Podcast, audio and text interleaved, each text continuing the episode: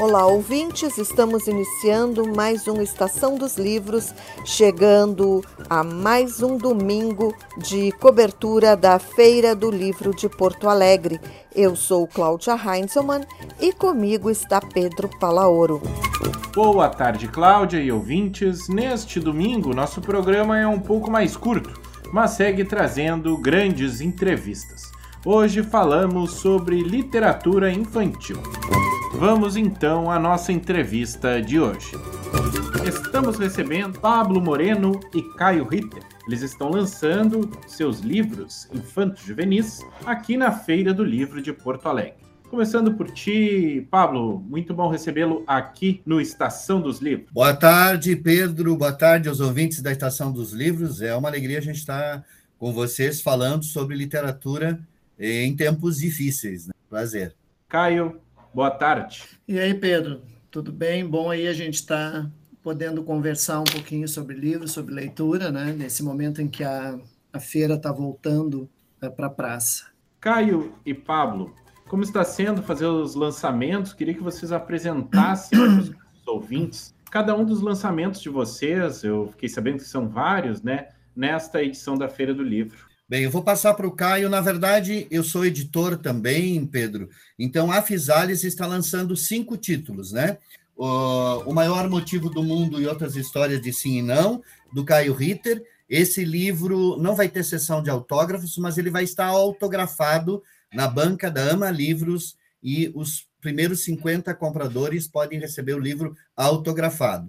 É, nós estamos lançando também uh, o livro do, da Glaucia de Souza e do Léo Cunha, Panapaná, Borboletas em Verso e Voo, que vai ter sessão de autógrafos às 14 horas e 30 minutos no domingo, um livro de poesia ilustrado pela Ana Matsuzaki. Nós estamos lançando também de contos, mini contos juvenis, Links e Bicaps, da Maria Luísa Pulha, Eduardo Code, lançamento domingo às 17 horas, uh, esse livro que, que é da ganhadora do Açorianos Infantil do ano passado, a Maria Luísa Pulha lança esse livro. E eu estou lançando dois livros infantis. É o, o Gato Maluquinho, de ilustração, ilustração da Martina Schreiner, e Porque a Dona Aranha Subiu pela Parede, de ilustração da Rosinha, que é uma coleção. E os meus autógrafos serão às 19 horas no domingo. Vou passar para o Caio, para ele falar um pouquinho, então, do livro dele, O Maior Motivo do Mundo e Outras Histórias de Sim ou Não.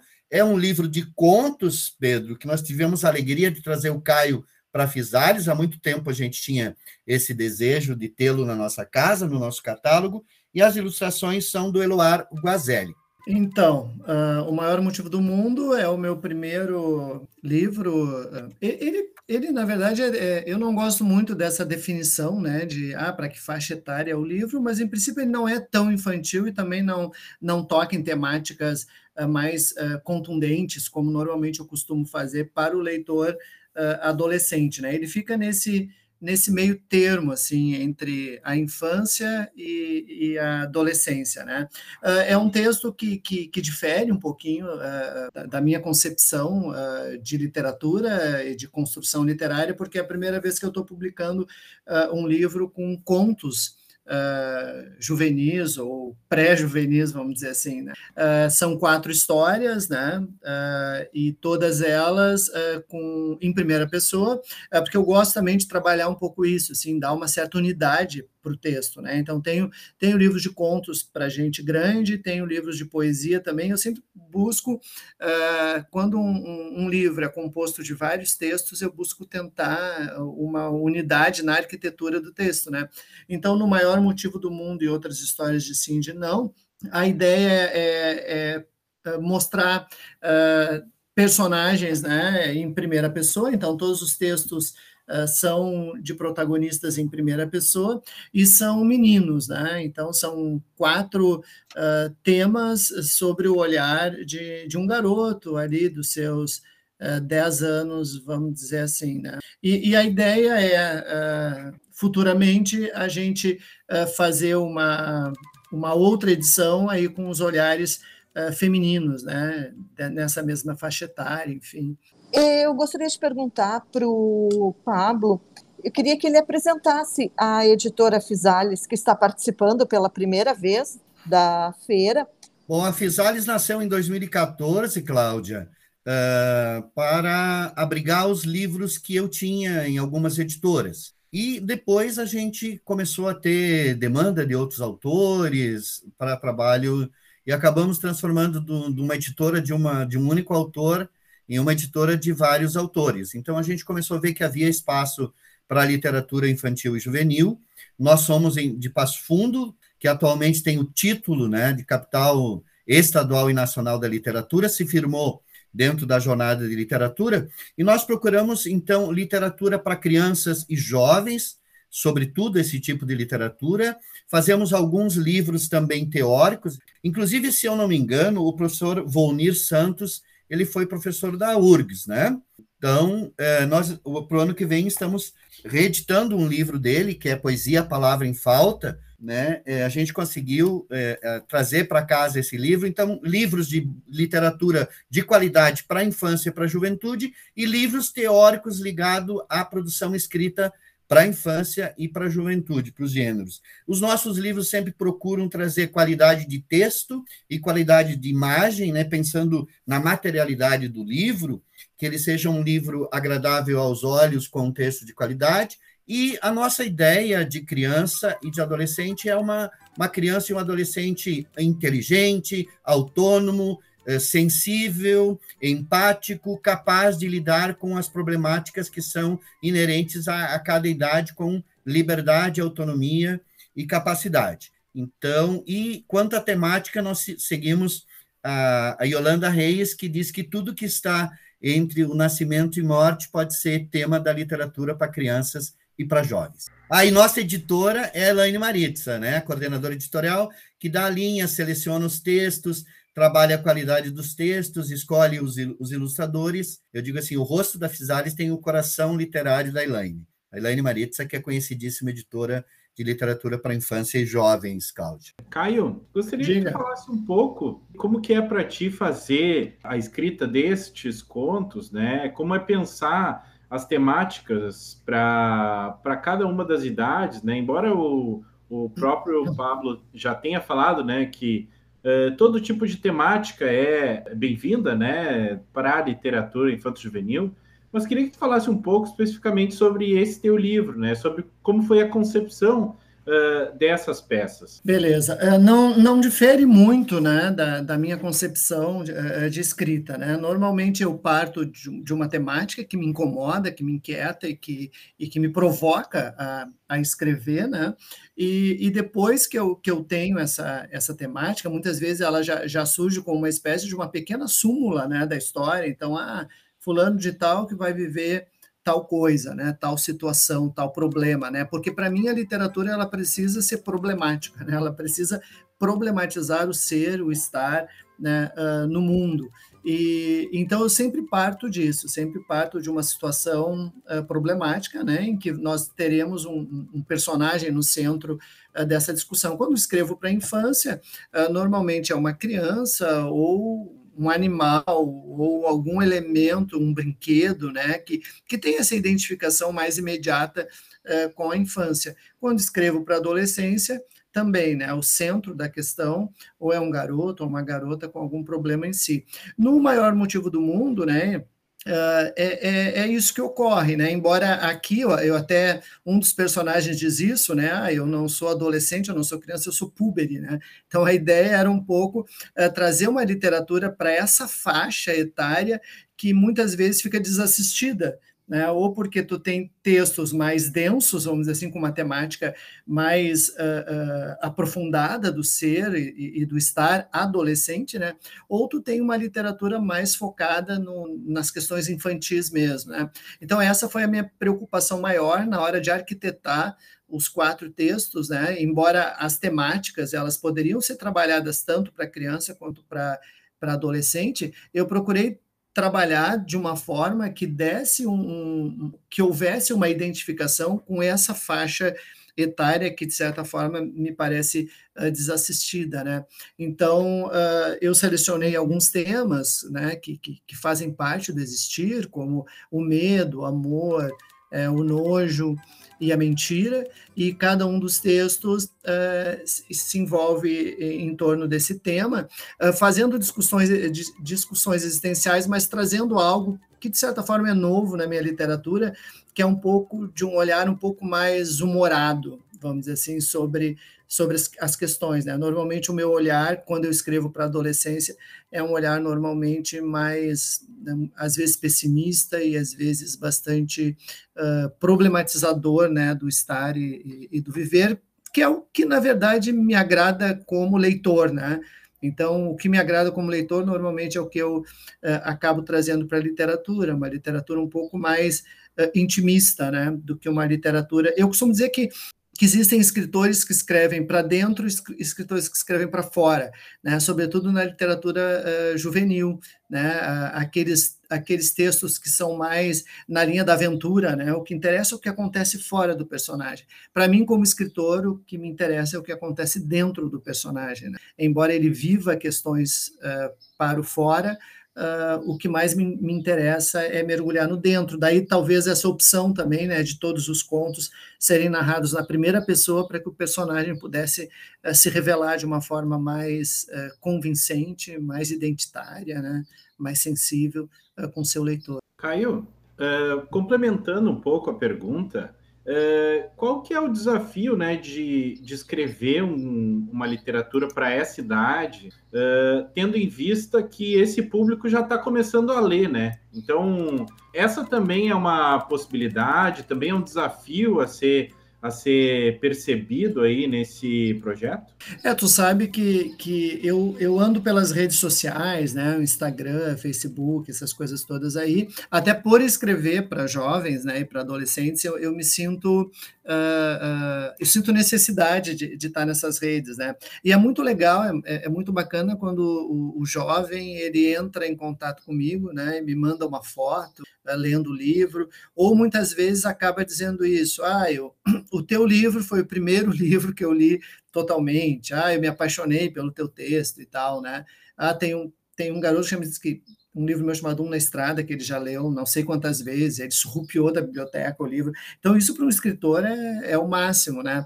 E, e, e, também quando eles dizem, né? Ah, eu, tipo assim, eu estou com 20 anos, mas eu lembro quando teve na minha escola, leu, e a gente leu o livro lá da, da infância, né? O Fusquinha Cor-de-Rosa, o Palito Diferente e tal. É, isso é muito legal, porque tu consegue perceber, na verdade, o, o, o grande papel né, que o escritor, a escritora de literatura para a infância uh, tem, né? É de estar tá lá na pré-história, de estar tá lá na raiz uh, de um possível leitor.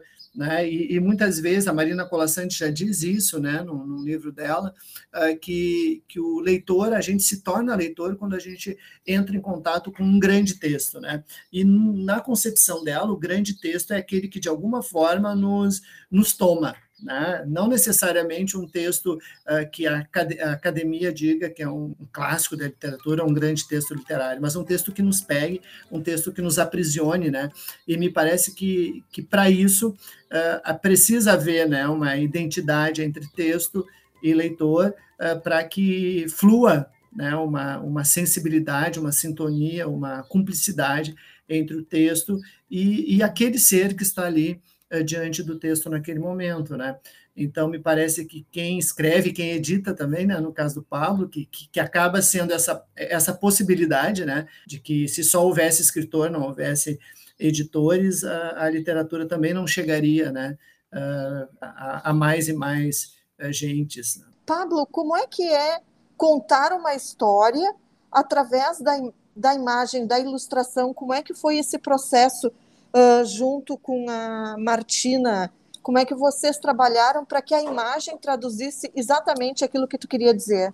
Bem, eu tinha escrito esse texto, uh, eu sempre pensei que nesse texto o personagem era o leitor. Então, e eu queria um leitor que fosse anti, digamos assim, anti o, o, o, conveniente, o usual, né? Então, o gato ele vai ser um gato que tem uma família diferente, ele é um gato que é amigo dos ratos, é padrinho do passarinho, né? E ele começava com um gato que, que tinha construído asas. E a ideia veio de dois filmes, né? Porque às vezes os filmes que, que foram livros, na verdade, no início. Para mim, eu pensei assim, me inspirei no Touro Ferdinando, né? Que era antissistema, né? Um touro que não queria fazer touradas.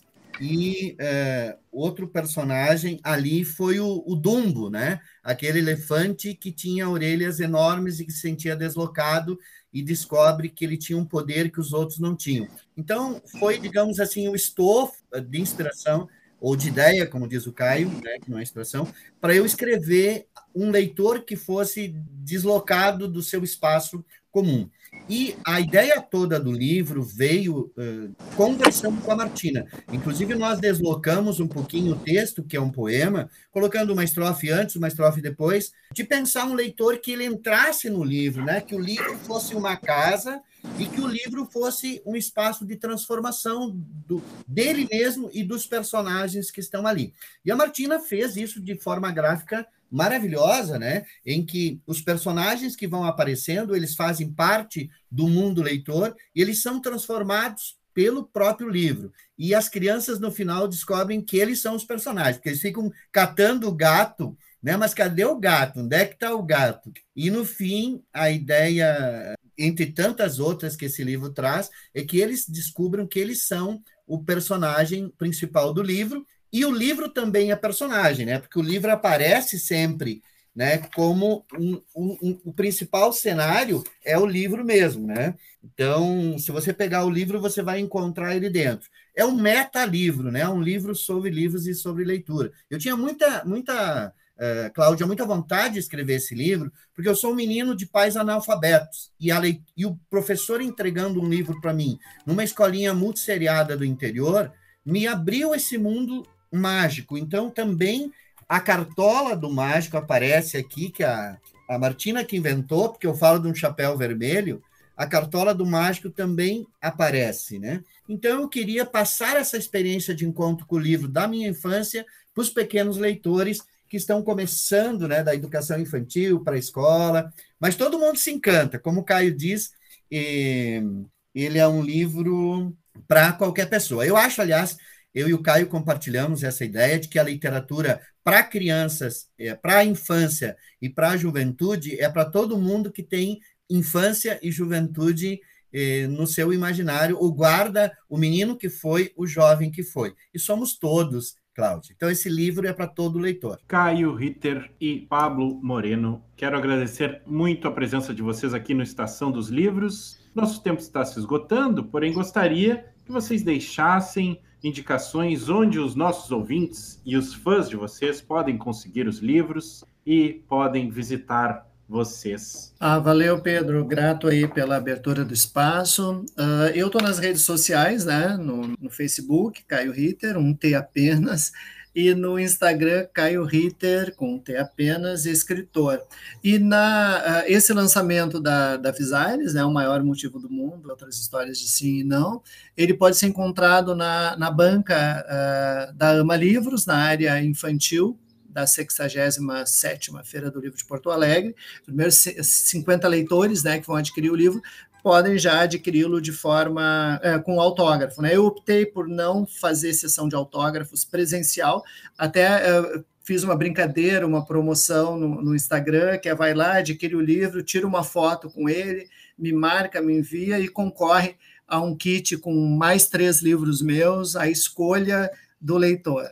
Tá, tá rendendo legal. É, Cláudia e Pedro, muito obrigado pela oportunidade de nós chegarmos aos nossos leitores. Além da banca da AMA na Feira do Livro, nós temos o nosso site, né, www.physalis,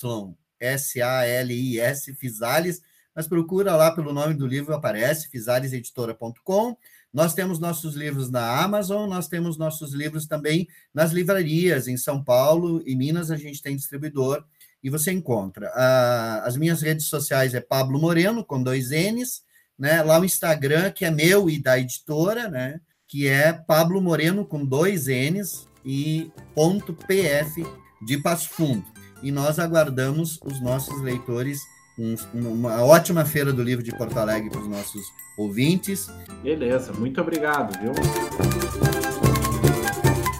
Estamos terminando mais uma Estação dos Livros na cobertura da 67ª Feira do Livro de Porto Alegre.